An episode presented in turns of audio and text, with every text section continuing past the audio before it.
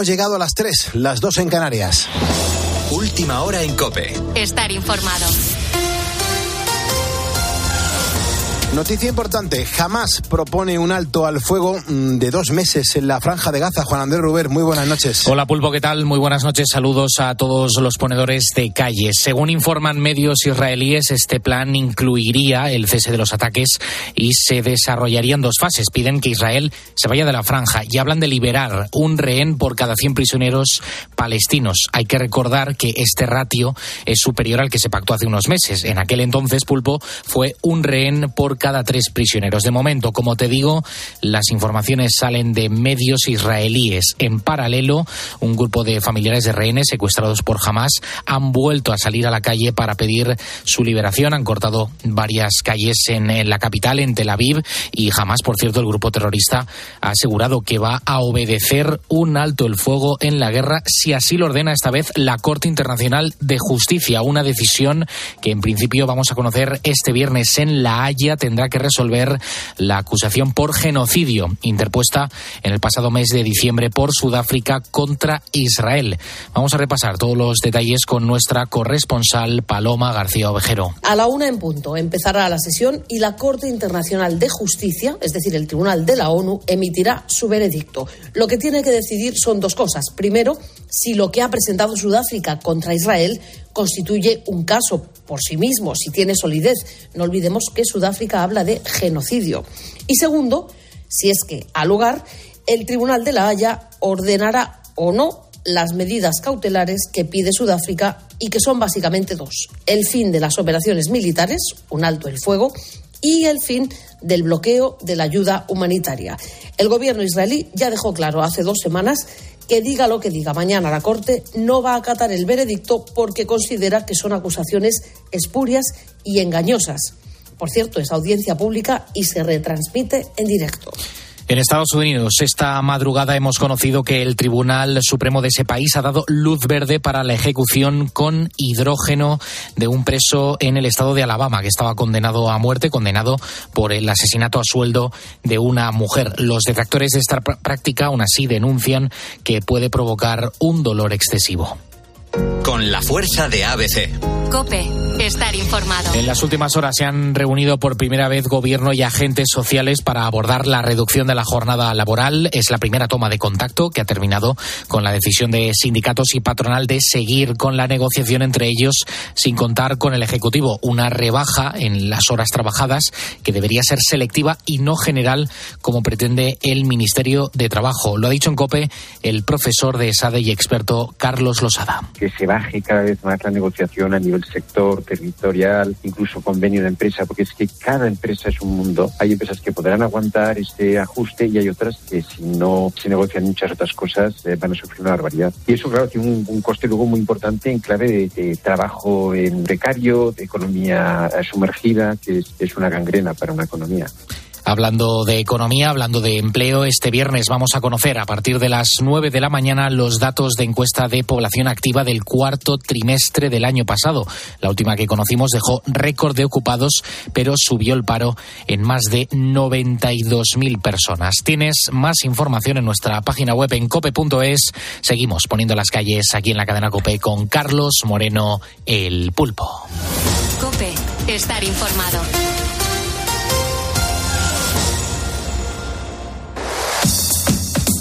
Carlos Moreno, El Pulpo.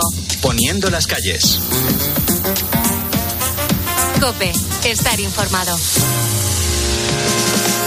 Informado, entretenido y acompañado desde la radio en directo en la cadena COPE. Yo soy Carlos Moreno el Pulpo. Gracias por escucharnos. Claro, hasta las 4 de la mañana, Beatriz Calderón, ¿cómo estás? Buenas noches. ¿Qué tal? Muy buenas noches, Pulpo. Pero a los ponedores habrá que seguir contándoles cosas, ¿no? Sí, tenemos un buen menú. Vamos a comenzar repasando la cartelera. Nos va a acompañar para ello Jerónimo José Martín. Con él comentaremos pues los estrenos de la semana y que así los ponedores puedan elegir esa película o películas ¿eh?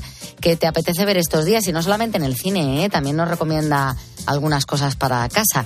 Y como cada viernes, como leemos ya al fin de semana, nos va a visitar Rosa Rosado para contarnos la historia pues de un éxito musical que bailamos la mayoría y nos va a traer muy buenos recuerdos, pero que fue el único pelotazo de su intérprete. eh, no terminó de dar eh, en el resto de su carrera con la tecla del mismo modo y es a lo que se conoce pues como One Hit Wonder. Hoy el protagonismo, al parecer, se lo va a llevar eh, Kenny Loggins con la canción que fue tema central de la película del mismo título, Footloose temazo fundamental en la carrera de este artista, pero que efectivamente, como has dicho, poquito más nos llegó a ofrecer. Son las 3 y 5, 2 y 5 en Canarias. Yo quiero saludar a la gente que nos acaba de seguir, que nos demuestran que están escuchando la radio y sobre todo que este pequeño gesto nos ayuda a demostrar que no estamos solos, que hay mucha gente escuchando la radio y que levantan la mano y dice, oye, que yo también soy ponedor. Javi Moreno, Elena Villar y Mari Carmen Carrera. Bienvenidos a facebook.com barra poniendo las calles gente que está en Argentina, gente que está en Venezuela, hay mucho colombiano, hay muchos taxistas, hay mucha gente que está en las fábricas escuchando la radio. Es una hora complicada, pero estamos pasando la madrugada juntos. Gracias por elegir Cope, gracias por sobre todo sonreírle a la vida. Sube la radio. Todas las mañanas que viví, todas las calles donde me escondí, de de mis madres, los zapatos del charol en el club, salvo que Cristo sigue hacia la cruz. Las columnas de la catedral y la tribuna grita gol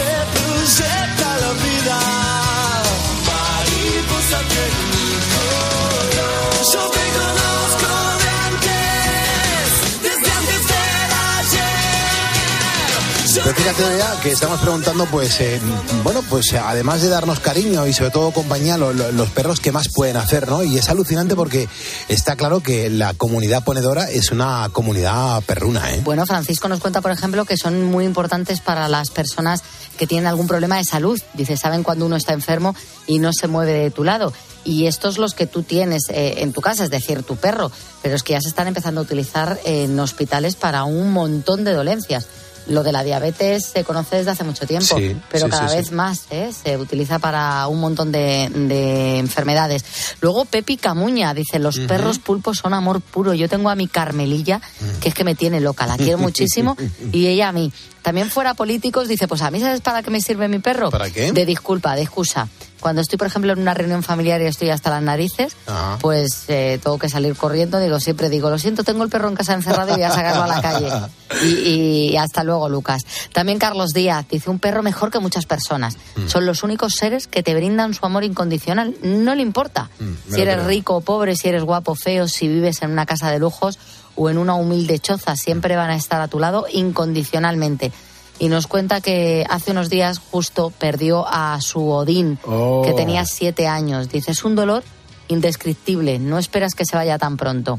¿Que ¿Qué es lo que nos aporta un perro? Pues lealtad y amor sin precedentes, un amor puro como la luz del día. Qué bonita. Hay es que hay muchas respuestas en ese sentido. Y también es un poco lo que buscábamos, ¿no? Porque muchas veces se piensa, pues mira, pues tengo un perro eh, como podía tener un gato. No, no, no, pero son los sentimientos completamente diferentes.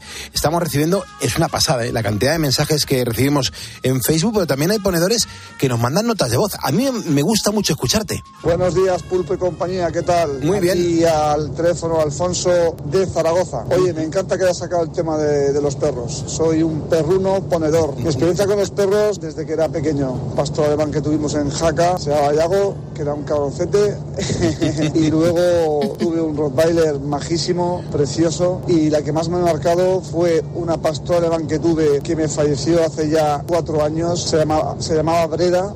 La llevo conmigo todos los días, todos los días. Tengo las cenizas suyas en casa, tengo una huella en casa de ella y hace poco me tatué su cara en mi brazo. Estoy muy orgulloso de ella, así que muchísimas gracias Pulpo y compañía por haber sacado hoy el tema canino que, que me encanta, me encanta, de verdad. Muchísimas gracias, de verdad. Gracias a ti. todos y feliz fin de semana, que yo la semana que viene ya voy de mañanas y no os escucharé porque dormiré. Claro, que te toca descansar. Muchísimas gracias. Pues Alfonso, que, que vaya muy bien. Hombre, hemos utilizado también la, la percha que se dice en este argot, en el, en el tema de periodístico y en la radio, eh, sobre todo para hacernos eco de, de lo que nos ha contado la Guardia Civil aquí, ¿no? Del servicio, siempre me lo tengo que mirar porque me parece una palabra bastante compleja, que es el servicio cinológico. Y aquí han estado los perros de la Guardia Civil, que hemos flipado con ellos, ¿eh? Vea yo, no me esperaba que fuesen así. Primero de obedientes y luego mm, tan leales y sobre todo mm, con un servicio tan básico que hacen para proteger a España. Sí, sí, ha sido una pasada y, y como invitados se han portado fenomenal. ¿eh? Había como un poco de dudas a ver si eh, podría entrar un, un perro ¿no? en la emisora y ya quisieran otros invitados ser tan educados. Sí, porque estos se han portado muy bien. Bueno, ha habido uno que se, se le ha escapado un... Ay, ay. Porque yo no había sido. ¿Estás seguro? Seguro. Escucha, y los guardias civiles... yo que el perro haya sido. Y los guardias civiles, sí, sí, no. Yo lo he, lo he hablado con uno de los agentes y dice, había uno que, Sí, había uno que que- sí, porque en el, coche patrulla que han venido, podía ser, sí, es lo mismo que ha dicho, que lo mismo se ha rajado un poquito, y se ha puesto nervioso. se ha huecado un poquito. Y cuando se pone nervioso se le suelta. se le va un poquito Se le suelta un poco de, bien- mondongo. de vientre. pero bueno, Son es la- como los humanos. Claro, estoy intentando subir las fotos que nos hemos hecho, pero no sé qué es lo que pasa, que va todo muy lento, tendré que reiniciar, pero vamos a compartir todo lo que hemos vivido en este estudio con los perros y con los agentes, porque de verdad que es digno de ver. Pero ahora hay que cambiar el registro, vea, yo creo que ayer en directo, en, aquí en el programa, vivimos un momento, pues mira, gracias a una, llamada de un, de un oyente que, nos llamó, que marcó el teléfono directo del estudio, mm, nos contaba que, que bueno, que, que se había producido un accidente. eh, ayer lo comentamos aquí en Poniendo las Calles. Nos informó en directo un ponedor que nos dijo que, que era muy grave, que teníamos que, que decir que, que se confirmaron, tenemos que decir que se confirmaron los peores augurios. Atención porque en el accidente fallecieron tres personas. Claro, nos lo contaba ayer de madrugada este ponedor, Mm. eh, alertando entre otras cosas, porque lo importante de esta comunicación es que alerten a otros conductores Claro, en este punto. eh, fueran frenando y parando. Claro, en este punto vais a encontraros con esta situación. Mm. Con lo cual, si podéis tener una ruta alternativa, eso es información de servicio. Y, y al mismo tiempo de darnos esa información de servicio, él ya alertaba de, y no es ninguna tontería, ¿eh? Seguro, Es grave. seguro que ha habido muertos Sí. porque eh, tenía muy mala pinta el accidente. Sí. Y efectivamente luego nos enteramos No, porque, terrible. mm, vamos, nombre y apellido no, porque Mm. hay que proteger a estas dos personas, pero se sabe perfectamente quiénes eran los fallecidos. ¿no? Fíjate, el, el dato oficial es que según se ha sabido es que eran hinchas del Sevilla Fútbol Club que viajaban a Madrid para ver el, el partido de Copa del Rey que este que ayer jueves se, se enfrentaba el Atlético de Madrid y claro, desgraciadamente, o sea, me parece esto escalofriante, ¿no? Que de los tres fallecidos dos eran un padre y un hijo, mientras que de la tercera persona pues lo ha trascendido su identidad. Claro, el accidente ocurre a la altura de Santa Cruz de Mudela, en, en Ciudad Real, y todo indica mm, que la densa niebla pues fue la, la principal causa del accidente.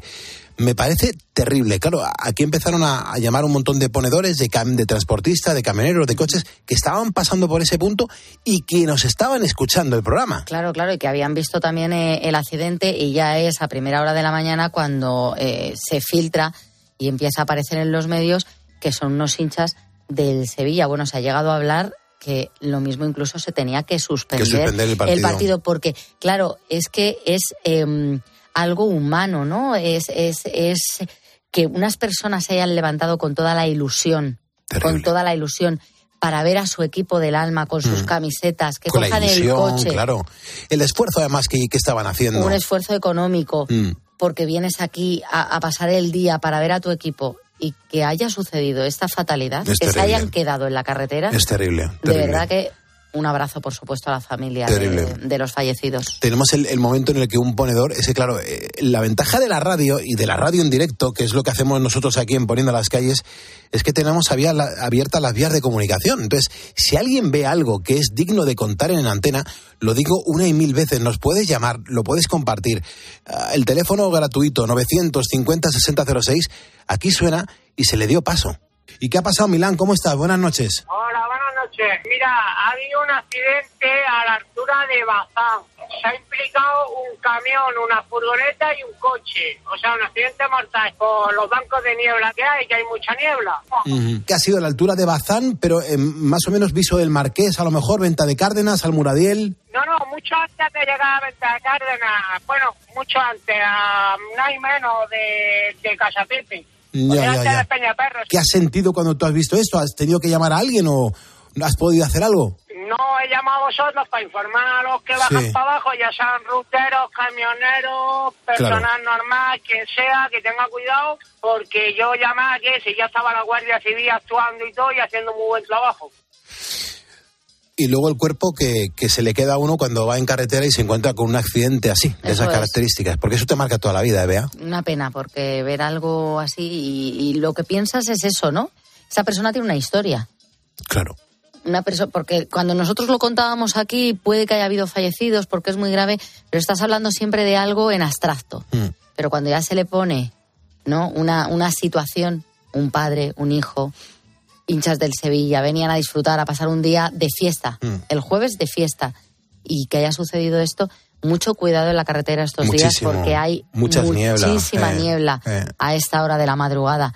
Y, y claro, imagínate pues un accidente múltiple y al final, qué pena que se No hay haya prisa. saldado así. No hay prisa, no hay prisa. Ayer cuando finalizó el programa, yo me acuerdo que a la media hora me acosté, pero me quedé con eso en la cabeza, Sí. porque, eh, claro, los oyentes, ya no solamente este ponedor que acabamos de escuchar, es que luego, como siguieron llamando, daban cada vez más datos y todo el mundo coincidía, algo grave ha tenido que ser, porque eh, se produjo el, el efecto fuelle. O sea, habían aplastado los camiones al coche, a los diferentes coches, porque hay 18 heridos todavía. Sí, sí. Y me acuerdo que me metí en la cama mm, muy agobiado y, y cuando me desperté a las 5 o 6 horas, me desperté pensando en lo mismo. Digo, joder, ¿qué habrá ¿Qué pasado habrá con esta familia? Estas personas, sí. Sí. Y ahora, pues bueno, se saben más datos y la verdad que estas cosas hacen, no sé, se quedan en el corazón y, y te provocan sufrimiento. ¿eh? Mucha pena, la verdad, que, que no queremos eh, eh, tener que informar No. de ningún accidente más. Así que mucho cuidadito en carretera. Sí, y un abrazo a la familia esa y, y a toda la gente. Por favor, ponedores que estéis en la carretera, no, no corráis. O sea, lo primero vosotros, vuestras familias. Lo primero vosotros. Ni empresa, ni jefes, ni hostias. Lo primero vosotros, por favor. Lo primero vosotros. 3.17, hora menos en Canarias.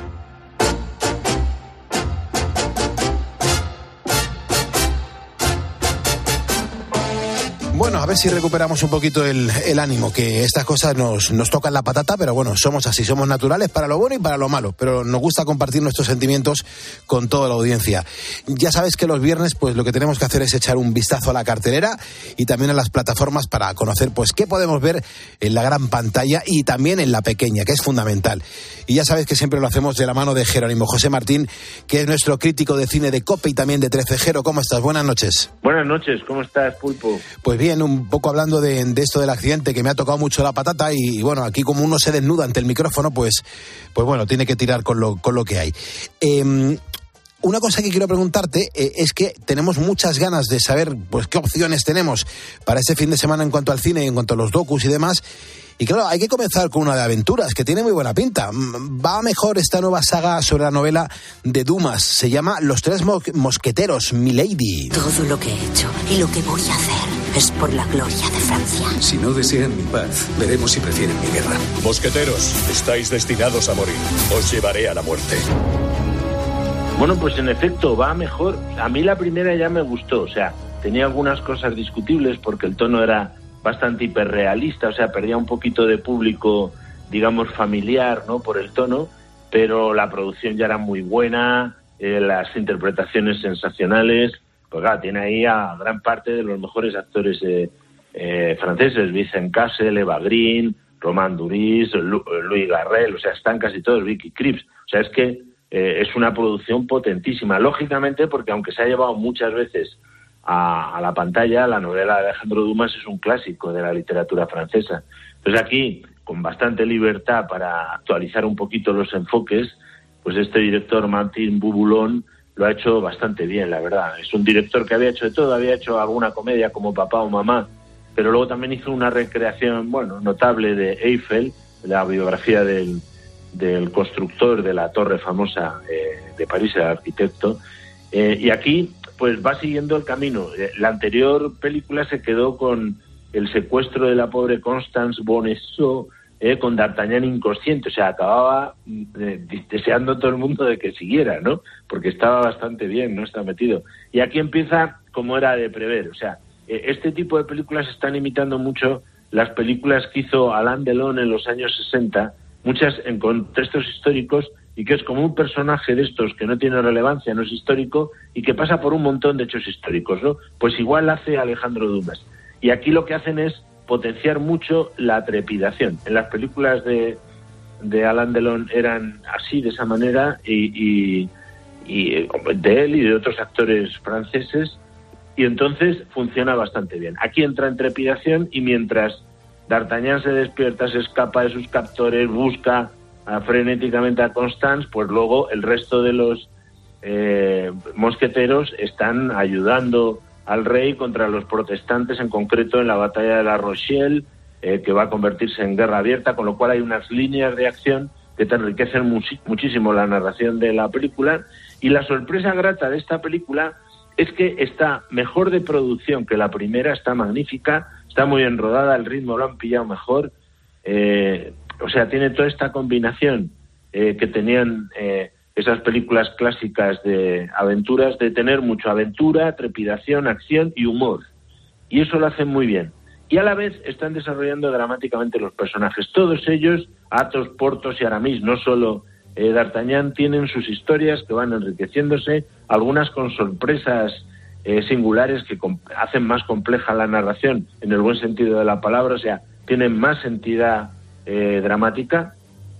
Y, y luego, eh, aunque eso supone un cierto enredo narrativo, a alguno le va a pesar, como es tan divertido todo lo que está pasando, pues bueno, luego ya más o menos encajar las piezas.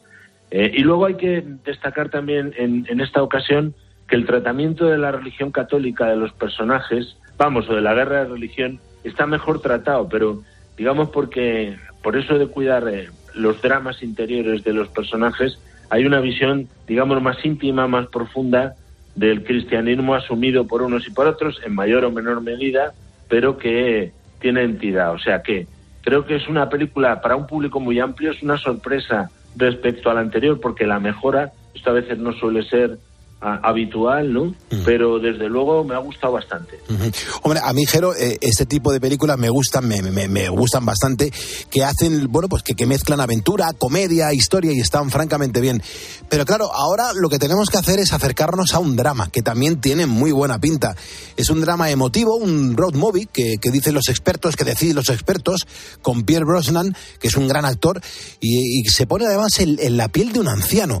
Esta película se titula El último soldado. Es el aniversario del día D. Un veterano huye de la residencia para reunirse con sus compañeros en Francia. Vivimos con fantasmas. Ninguno lo hemos olvidado, pero quizás podríamos perdonarnos.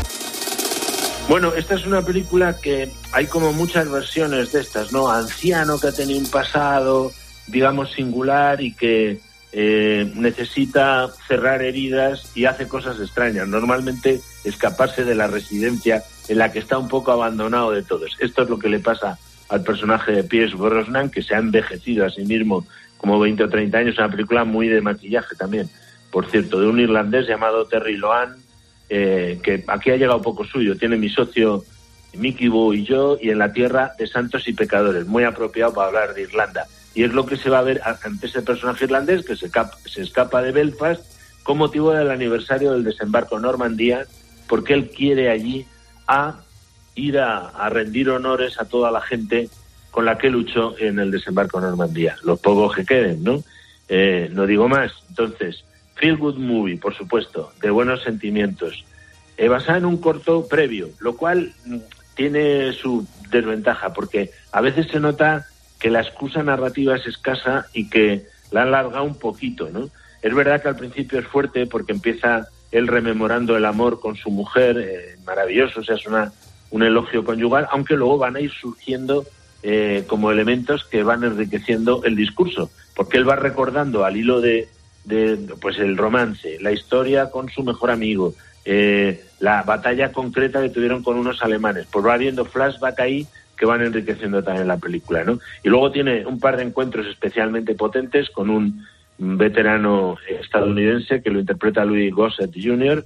y con un alemán. Ese es el mejor momento de la película, eh, con Jürgen Prochow. Claro, con lo, ve, con lo que ves, hay todo un elemento de él también, de, claro, ya es nonagenario, va como puede, hay todo un enredo de cómo consigue ir de un sitio a otro y pasar de un país a otro con un, con un eh, pasaporte caducado hace 30 años, ¿no? En fin, cosas de estas que son eh, típicas de algunas películas de este estilo, eh, emotivas en muchos casos, con encuentros también con gente joven, no, no, buen, no tan buena algunos, otros sí, buena gente, con lo cual es una película interesante. Le falta un hervor, quizá, en manos de un guionista más potente y de un director más potente, esta historia hubiese tenido, eh, digamos, más interés. Pero bueno, la primera película en la que aparece eh, la canción Amazing Grace, que la hemos escuchado al principio, además en versión con gaitas, que es la mejor que se puede usar, siempre es valiosa, con lo cual vale la pena el último soldado. Bueno, eh, me pongo aquí a pensar, Jero, la cantidad de papeles tan distintos que, ha hecho Pierce Brosnan. O sea, este es un crack del cine que, siempre ha triunfado y, yo creo que lo hace francamente bien. Hay que cambiar el tercio, ¿eh? porque llega el momento de una distopía.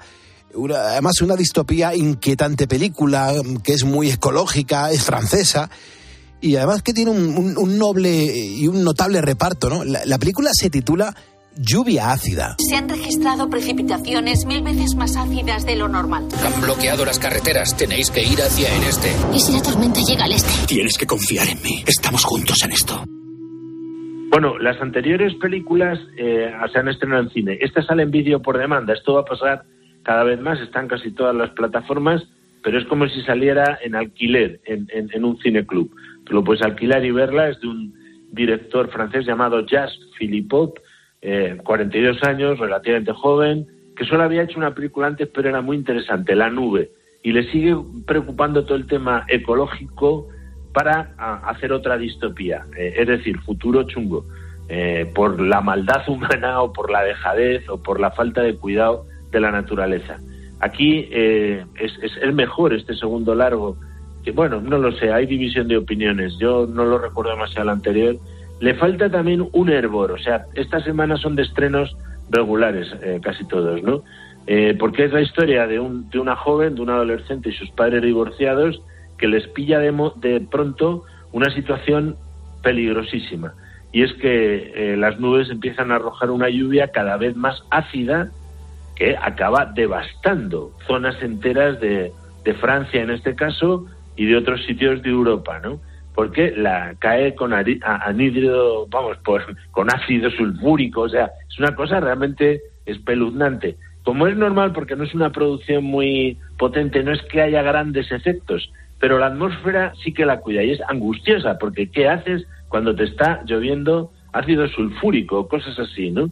Eh, y en ese sentido prima más, digamos, el punto de vista intimista, el conflicto conyugal, de que ya estaba iniciado al principio, que están divorciados, la relación paterno-filial, sobre todo con su hija porque él ha visto menos que la madre, y luego la angustia creciente, qué hacemos y qué no hacemos, porque es que empieza a caer por todos los lados y dónde te metes y dónde no te metes, ¿no? Eh, entonces, bueno, es una película que está a la altura de la primera o por lo menos mantiene el nivel, habrá que seguirle a este director que aquí evidentemente está imitando, pienso yo, a M. Night Shyamalan, el que fue en su momento designado el nuevo rey de la de la intriga y, de, y del suspense, sobre todo una película suya que se llamaba El Incidente, que era una película igual en la que, por efecto, de, decían los científicos, por efecto del, de las plantas, una toxina que lanzaban al aire, la gente se, se suicidaba masivamente. O sea, era como una, digamos, como una venganza a la naturaleza contra los excesos del ser humano. Ese es el mismo planteamiento que está en lluvia ácida, entonces al que le guste sufrir, eh, casi como terror angustioso, pues le va a gustar bastante Lluvia Ácida. Ujú. Hombre, lo, lo siguiente eh, es una película diferente a lo que estamos acostumbrados. Se llama Terror Animado, ahora los profesionales lo decís así. Y es una simpática versión infantil del relato de Oscar Wilde, El fantasma de Canterville. Durante los últimos años, todos los propietarios de esta casa se han visto obligados a huir por el fantasma de Sir Simon de Canterville. Soy un fantasma que no asusta a la gente. Bueno, eh, es, menos, digamos, es menos terrorífica que la no, que el relato original de Oscar Wilde, ¿no? Pero lo han hecho bastante bien estos dos ingleses, Kim Bardon y Robert Chandler, eh, que han hecho una animación bastante maja, muy familiar, con, ritmo y en, la versión original eh, entre las dobladores de voz está Stephen Fry y Hugh Laurie, que son muy buenos actores. Aquí en España también los actores de doblaje son muy buenos y me parece que está Burruchaga eh, como doblador del fantasma, ¿no?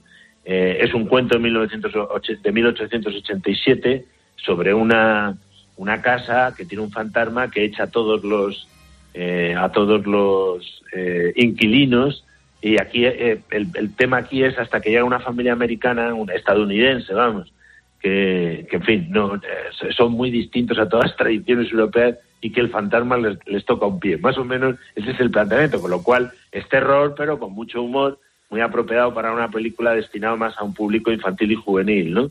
Es una película que acaba siendo buena porque se establece una relación entre el fantasma y la hija rebelde, veinteañera o adolescente de ese matrimonio eh, estadounidense, eh, que no solo no le hace caso, sino que se mete con el pobre fantasma, de modo que el fantasma sufre una crisis existencial. Un poco como los protagonistas de Toy Story, ¿no? Que tenían su crisis existencial, uno de envidia, el otro que se creía un guardián del espacio, y este que dice, joder, soy un fantasma y, y, y yo por qué no acabo de morirme del todo. Entonces ahí es donde entra ya la trama dramática, porque a él le acusan de haber eh, matado a su mujer y tiene que al, al fantasma. Esa es toda la tradición que hay sobre eso y él dice que no y que tiene que demostrarlo de alguna manera. O sea, está bien, es divertida, es entusiasta, se deja ver, la animación no es maravillosa, pero es suficientemente buena y es una buena propuesta para todos los públicos esta versión animada del fantasma de Canterbury. Desde luego que sí.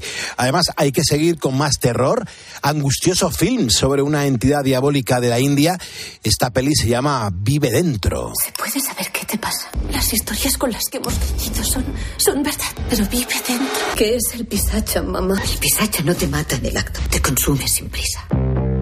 Bueno, efectivamente, esto nos llega de vez en cuando. En los últimos años ha habido bastantes películas de terror desde, digamos, el ámbito afroestadounidense, afroamericano, y esta es desde el ámbito indio. O sea, ahora aquí ya, si no teníamos suficientes diablos eh, más o menos cristianos o, o yo qué sé, ¿no?, de, de esotéricos y tal, de vudú y cosas de estas, pues ahora llegan también eh, diablos de la India. Eh, ha dirigido un director indio joven, Vishal Puta, se llama Duta, perdón, Duta, Vishal Duta, y, y lo, lo, hace bien, pero tiene una pega, y es que la hemos visto muchas veces. Es un adolescente estadounidense de origen indio, que efectivamente le hacen bullying, tiene problemas para eh, llevarse bien con los compañeros blancos, eh, también se lleva mal con sus padres, hay toda una trama de, auto, de autoritarismo, así de choque cultural, que es lo que suele pasar. Eh, y se lleva bien con su amiga Tamira, pero su amiga Tamira de pronto es secuestrada por un demonio hindú, que es muy malote. Entonces ahí empieza ya, eh, digamos, los convencionalismos, eh, que en fin, no dan mucho de sí, tampoco es que la película tenga una puesta en escena especialmente brillante. Entonces, bueno, se deja ver, se deja ver quizá por el tema eh, intercultural, es lo más interesante, con un toquecillo eh, digamos así, expresionista, tanto en la puesta en escena. De hecho, algunos de los dibujos que aparecen por ahí, eh, pues tienen una inspiración clarísima en el grito de Edward Munch y van por esa línea y tal de la angustia vital del mundo y tal, y de, en fin. Eh, no es mucha cosa, pero como hay muchísimos aficionados al cine de terror, pues les puede gustar Vive Dentro. Uh -huh. Bueno, estos han sido los estrenos más destacados, Jero, pero, pero como siempre nos queda el mercadillo. Bueno, en el mercadillo hay dos buenas películas más para niños, eh, más infantiles incluso que, que, la que hemos citado de, del fantasma de Canterville. Una es Patrick, que es una animación canadiense de orugas y mariposas, está bien, es divertida. Y Nina y el secreto del erizo es un thriller infantil francés, es divertido, porque es una niña investigando eh, un, un- un asunto criminal y tal. Es muy para niños, pero está bastante bien. Luego hay otro sórdido culebrón así erótico entre un profesor y una alumna que es Miller's Girl. Eh, luego una comedia de Eva H. que me parece enormemente zafia y olvidable. Un, un mal día lo tiene cualquiera. Faro, que es un intento de hacer thriller de terror en una costa perdida. Está, está ambientado, me parece, todo en Mallorca y que con una madre muerta también así no acaba de funcionar o sea que eh, y luego otra peli que se habla un poco de ella una joven inadaptada y enganchada al motociclismo en Francia Rodeo pero tampoco tiene ninguna aportación especial. Un documental eh, sobre el poeta catalán Verdaguer eh, Canigó en 1883 al que le guste la literatura le va a gustar. Y luego un thriller muy flojo que llega de Costa Rica presa de, de su objetivo y Sauna que es un documental sobre las saunas finlandesas para mujeres. Ese no lo he visto pero en fin no, no creo que aporte muchas cosas No, no, desde luego que no. Y además, en el mercadillo yo creo que es un lugar para encontrar gangas y también para que no nos timen o para que nos timen. eh, me da lo mismo. Ahora, por ejemplo, nos toca saber qué podemos ver este fin de semana en 13. Bueno, tenemos una buena película de acción dirigida por una mujer, la especialista eh, en acción Catherine Bigelow, californiana, eh, de 73 años, que ha hecho un montón de cine a lo largo de su vida y que, y que aquí en, Le llaman Body, que la echamos el sábado a las 16.40, pues dirige nada menos que a Patrick Swayze y Keanu Reeves eh, en una en un, en un thriller ambientado en el mundo del surf y tal, que en su día pegó bastante fuerte además, ¿no? Está, en ese momento era la esposa de James Cameron además, con lo cual era, era sorprendente, había impresionantes secuencias de surf y de paracaidismo y, y la verdad es que era la mejor época suya y es una propuesta que completa una semana que empieza hoy con La evasión de Jazz Becker, una de las películas interesantes del noir francés, eh, del cine negro francés. Eh, también el sábado eh, tenemos dos, dos películas de los años 60, dos westerns con Barras Lancaster, Camino de la Venganza y En Nombre de la Ley. Y luego el domingo, en cine español, dos comedias con Alfredo Landa, Dormir, Dormir y Ligar, todo es empezar. ¿Y por qué te engaña tu marido? Landa, a tope, en vena. Y luego tenemos también el domingo un western entretenido, Nevada Express, con Charles Bronson, y una intriga, intriga intensa, que con ella acabamos a las 23.45, de Tony Scott con Robert De Niro y Wesley Snipes. Acción total, a raudales. Y esto es lo, lo que ofrece 13 Televisión, como siempre bastante variado, ¿verdad? Y de nivel. Desde luego que sí. Rosa Rosado, que vaya pasando, por favor, que ya te, voy- te veo por ahí. Pues, Jero, te doy las gracias. Es, me parece perfecto todo lo que nos has contado. Y si te parece, nos encontramos el próximo martes en el cine con otros ojos. Que tengas una buena noche. Aquí estaremos, si Dios quiere. Un abrazo enorme. Un abrazote. Gracias. Cuidado que hay niebla por ahí fuera. Carlos Moreno, El Pulpo. Poniendo las calles. Cope, estar informado. Oye, ¿tú también tienes algo que contar? Muy buenos días. Buenos días, ¿cómo es su historia? A las 10 de la mañana, en la hora de los fósforos, nos encanta pasarlo bien contigo. Yo cuando me saqué el carnet de conducir, resulta que el repartidor se puso enfermo y me dijeron, pues tienes que ir a repartir tú. Digo, pues fenómeno, pues tira para Málaga. Claro, yo pensaba que Málaga era pues como mi pueblecillo. Empezó a dar vuelta, a dar vuelta, a dar vuelta por Málaga y cada vez yo me ponía más nervioso. Y yo que no llego y que no llego. Había un andamio con albañila. Yo no me di cuenta, yo noté un zarandeo en el camión. Digo, mucho que ventolama ha pegado en el camión que me ha movido hasta el Yo oía nada más que pegar voces, sin vergüenza. Y es que resulta que le había pegado un viaje al andamio que lo había desmontado. De lunes a viernes desde las 6 de la mañana, Herrera en Cope. ¿Nos cuentas tu historia? ¿Sabes qué es el branded content? ¿O cómo será el mundo cookieless? Si tienes preguntas sobre comunicación publicitaria, visita comunicatalks.com, un espacio de la Asociación de Agencias de Medios creado para resolverlas. Porque saber comunicar es una parte muy importante de tu empresa y también de la nuestra. Agencias de Medios, para que la comunicación funcione. Seguimos poniendo calles. Esto es un no parar. Desde la una y media de la madrugada y hasta las seis tenemos que contarte un montón de cosas. Gracias por estar con nosotros. Hoy volvemos a desempolvar un One Hit Wonder con un auténtico número uno del 85 que muchos ponedores ya habréis reconocido con este Footloose de Kenny Loggins. Es un tema de una película maravillosa. Rosa Rosado, estás aquí, ¿verdad? Estoy aquí, pulpo. Y además tragando. Estás aquí y tragando. Estoy aquí y además se me están moviendo los pies solos. Es maravilloso. Música arriba y nos ponemos en contexto.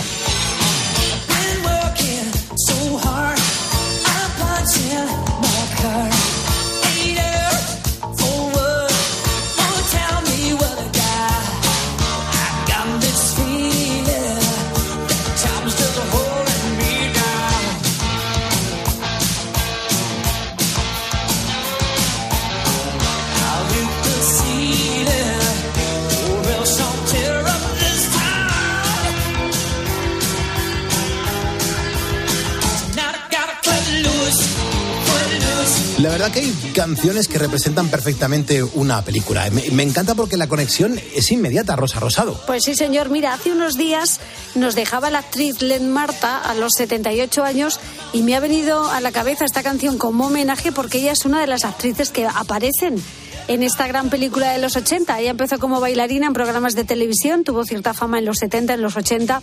Apareció también en algún otro capítulo de Los Ángeles de Charlie, incluso en Starkey Hatch que por cierto, Hatch, Mm. David Soul también nos ha dejado este mes de enero, el pasado día 4. Sí, es verdad. Sí, sí, sí, con él tuvo un lío, o eso dicen, pero su gran papel llegó con esta película, con Footloose, Mm. en 1984. Aquí, aquí hacía de la tía de Kevin Bacon. Sí. Y desde luego fue una de las películas más taquilleras de los años 80. Ujú.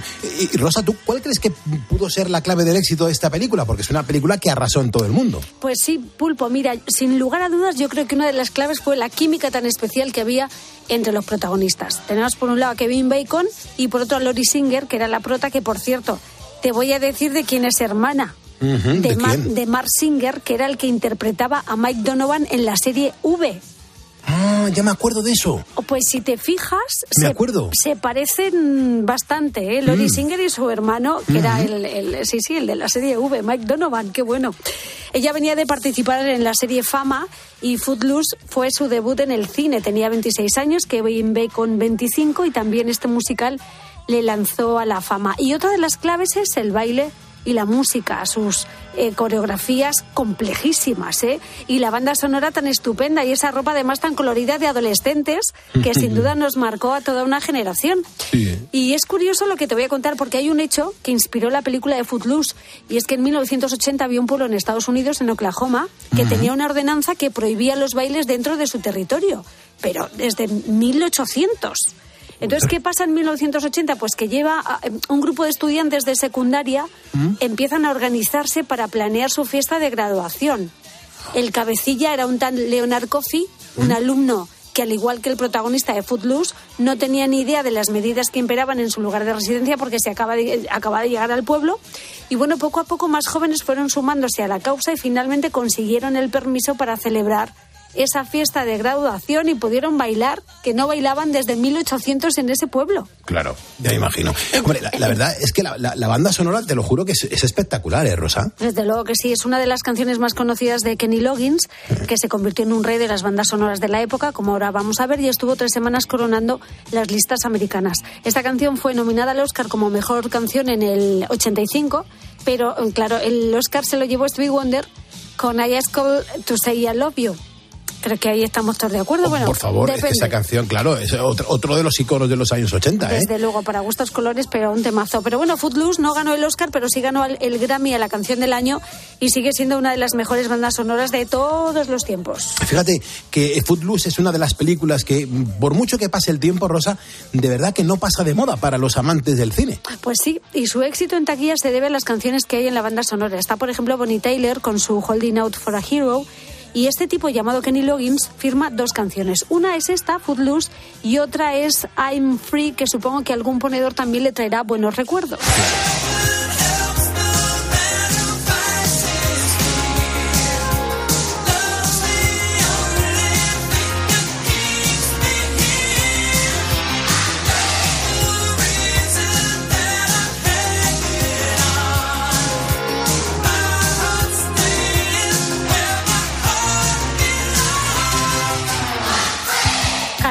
Es que tiene todo el sonido de la época. ¿eh? Aquí te imaginas pues ese Kevin Bacon que llega a ese pueblo en el que el pastor de la iglesia local les ha prohibido el baile.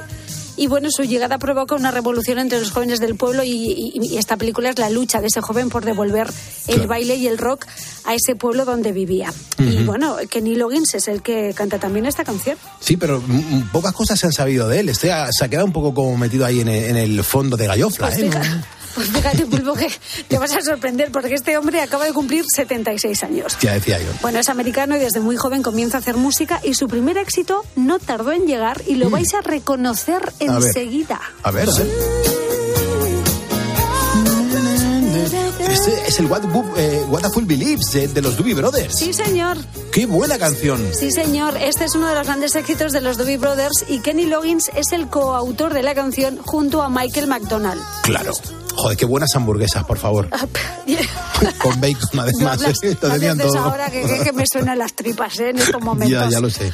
Bueno, y así fue como en 1979 este tipo empieza a ser conocido. Y su relación con el cine empieza en la película Nace una estrella, una peli protagonizada por Barbara Streisand y por Chris Christopherson, donde el tema I Believe in Love es suyo y quizá más de uno lo recuerde.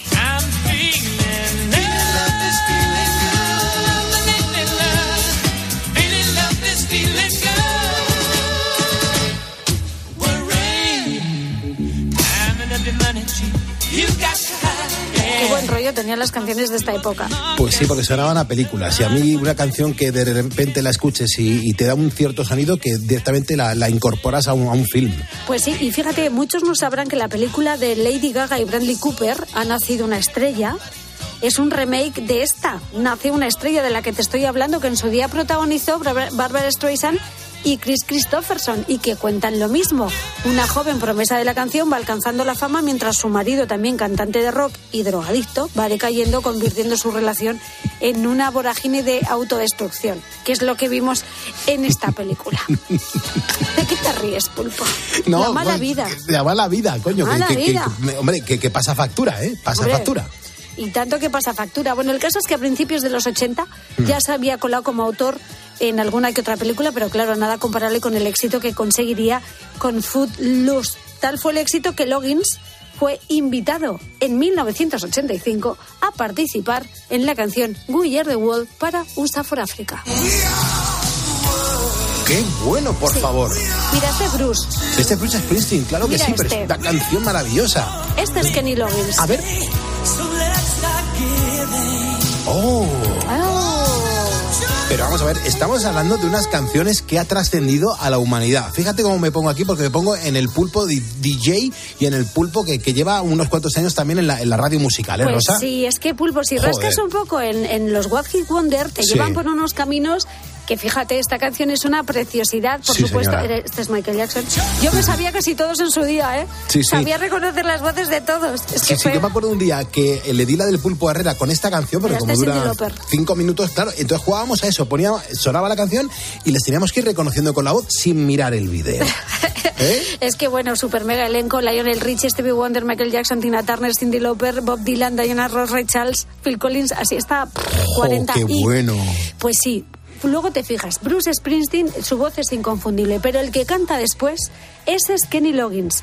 Recordamos que We Are the World fue un éxito rotundo que marcó a toda una generación en 1985. La canción fue escrita por Michael Jackson y Lionel Richie, Ujú. producida por Quincy Jones Exacto. y fue grabada por un supergrupo formado por muchísimos artistas que llevó el nombre de USA for Africa y se grabó para combatir el hambre en África.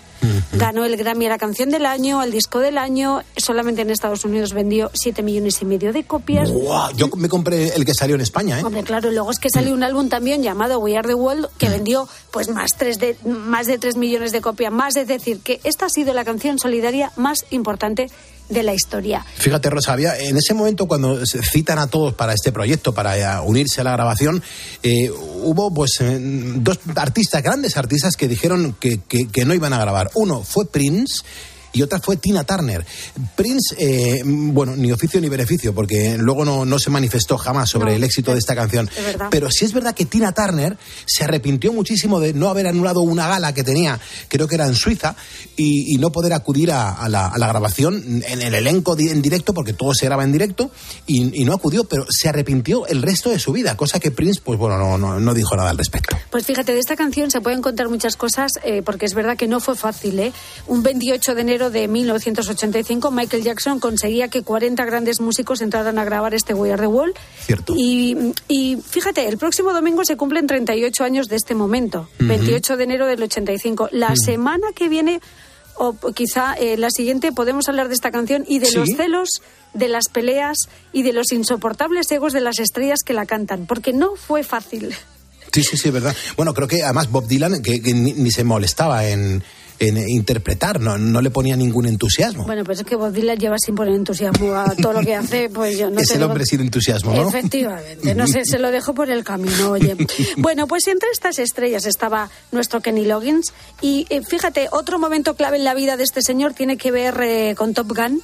porque el segundo éxito de Kenny fue una canción que musicaliza una de las escenas icónicas de esta película. Se titula, se titula Danger Zone.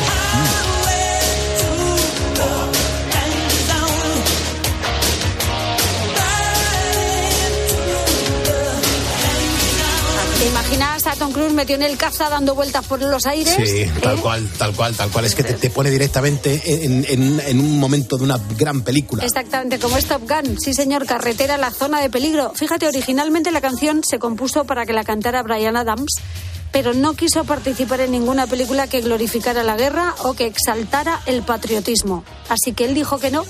Y Kenny Loggins dijo que sí. De hecho, bueno, esta canción la compuso Giorgio Moroder, que hablamos de él la semana O- pasada. Otro genio, otro el que genio. hizo el Take My Breath Away de Berlín. Bueno, pues le dijo a Kenny Loggins, ¿tú quieres? Dijo el otro, pues sí. Entonces, pues fíjate qué exitazo. Y otro éxito relacionado con el cine es este.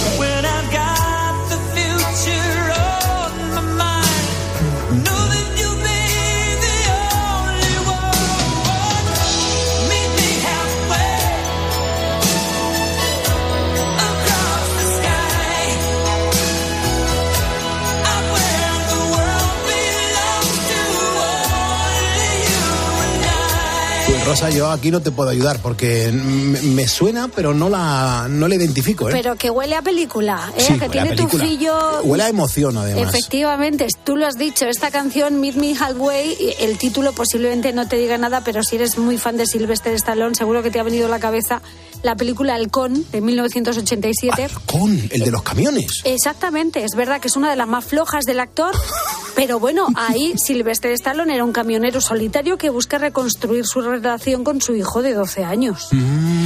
Incluso eh, Stallone reconoció que no fue una gran idea hacer esta película, pero había mucho dinero de por medio, ¿sabes? Claro, claro, claro. Ya, ya industria ya le dijo, oye, quédate que, que nos funciona muy bien, Silvestre. Fíjate, de camionero, ¿eh? Sí, sí. Bueno, pues este tema encumbró aún más a Kenny Loggins y fue tal el éxito que la incluyó incluso en su sexto disco, en Back to Avalon, en 1988. Esta canción también la compuso el italiano Giorgio Moroder y la canta eh, Kenny Loggins en esta película de Stallone.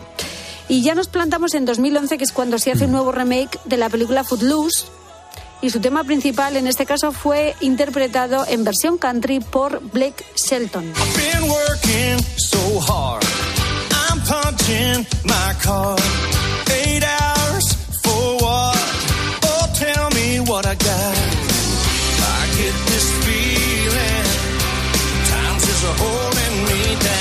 Chula es. Es, Es que yo no me canso de escuchar esta canción, la cante quien la cante. Buenísima, Rosa. Es un temazo, por Dios. Pues fíjate, hablamos de 2011. Entre el reparto está Dennis Quaid, que es el que hace de reverendo, el que prohíbe la música y el baile en el pueblo. También está Andy McDowell.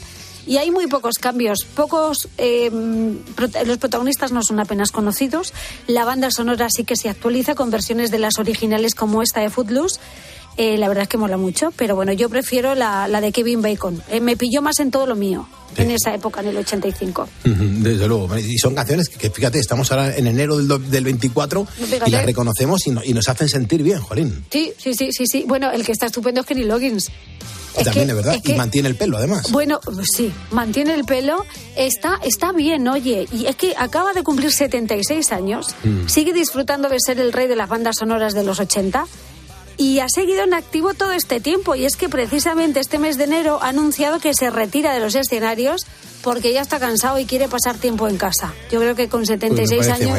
¿verdad? Pero ¿sabes qué? Que va a hacer una gira final Joder, son incombustibles, ¿eh? gira de despedida que empezará el 10 de marzo en Florida y hasta el 27 de octubre de este año quedará por finalizada su carrera. No viene a España, por si alguien se lo está preguntando, porque la gira es en Estados Unidos. No está Bueno. para viajar, ¿eh? Sí, sí, se queda, se queda por, por las zonas limítrofes. Aunque claro, con el tamaño de país que tiene por allí, te aseguro que también se va a coger avión y va a estar unas cuantas horas volando. ¿eh? Desde luego que sí, pero fíjate qué viaje más chulo hemos hecho por el cine y la música, ¿eh, Pulpo? Siempre maravilloso. Además, como te pones hasta calentadores para, para contarnos películas de baile, Bueno, porque no me estás viendo las mallas, pero vengo con mallas y calentadores.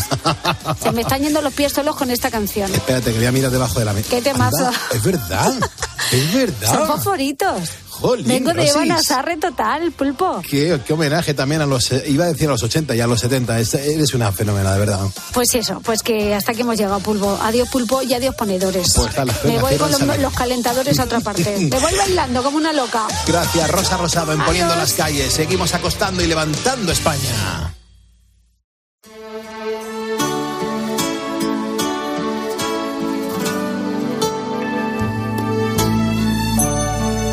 ...3.54... ...2.54 en Canarias... ...gracias por estar en COPE... Yo te llevo muy dentro de mí.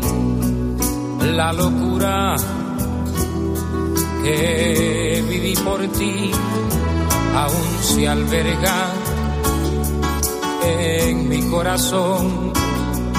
Te dejé partir, no me explico la razón por qué paso la vida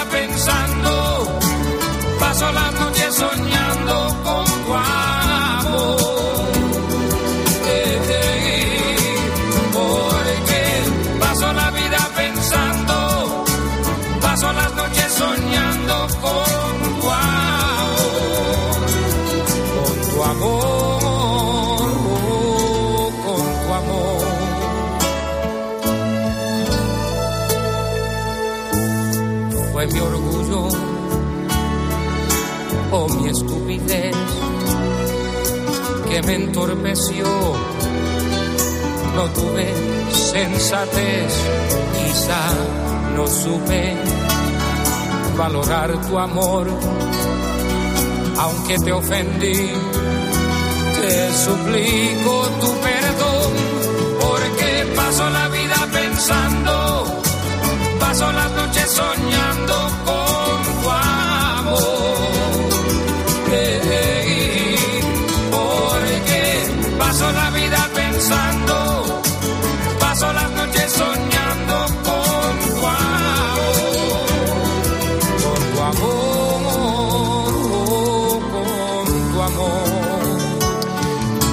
José Feliciano, Bebea? Mucho. Qué voz tan bonita, tiene una voz tan personal, ¿verdad? Y yo le había escuchado alguna vez, pero había mm, recabado poco en él hasta este programa. Y tú le pones tanto Sí, que me encanta. Y con Sí. tantas canciones. Sí, porque además tiene un repertorio brutal y, y se podrían poner muchas más. Lo que pasa es que me, me gusta poner los hits que, que, bueno, que más conozco yo. Pero José Feliciano es que ha hecho una carrera apoteósica, apoteósica, apoteósica.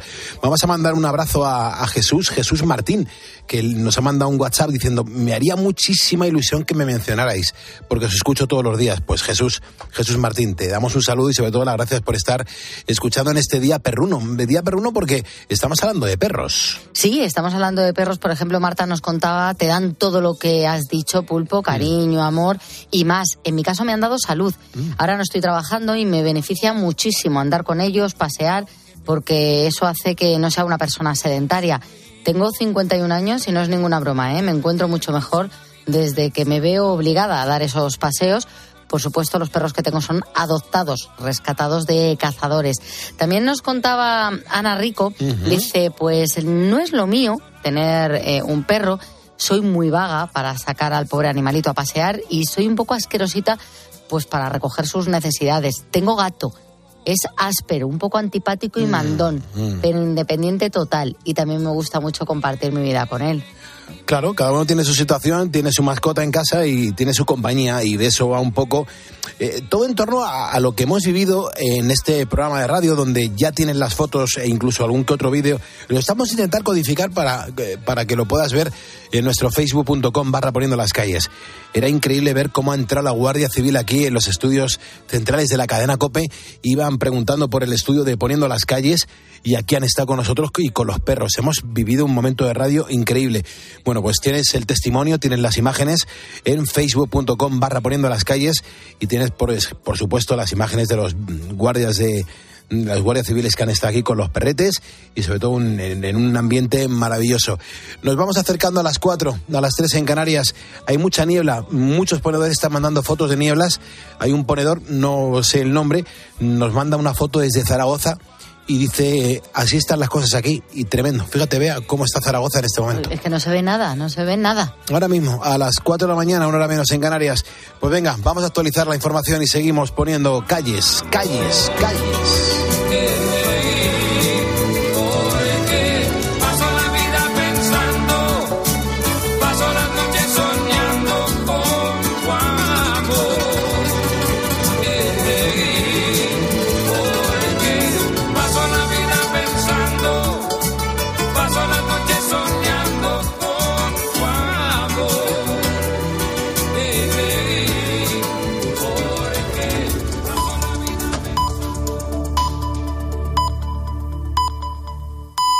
Dieron las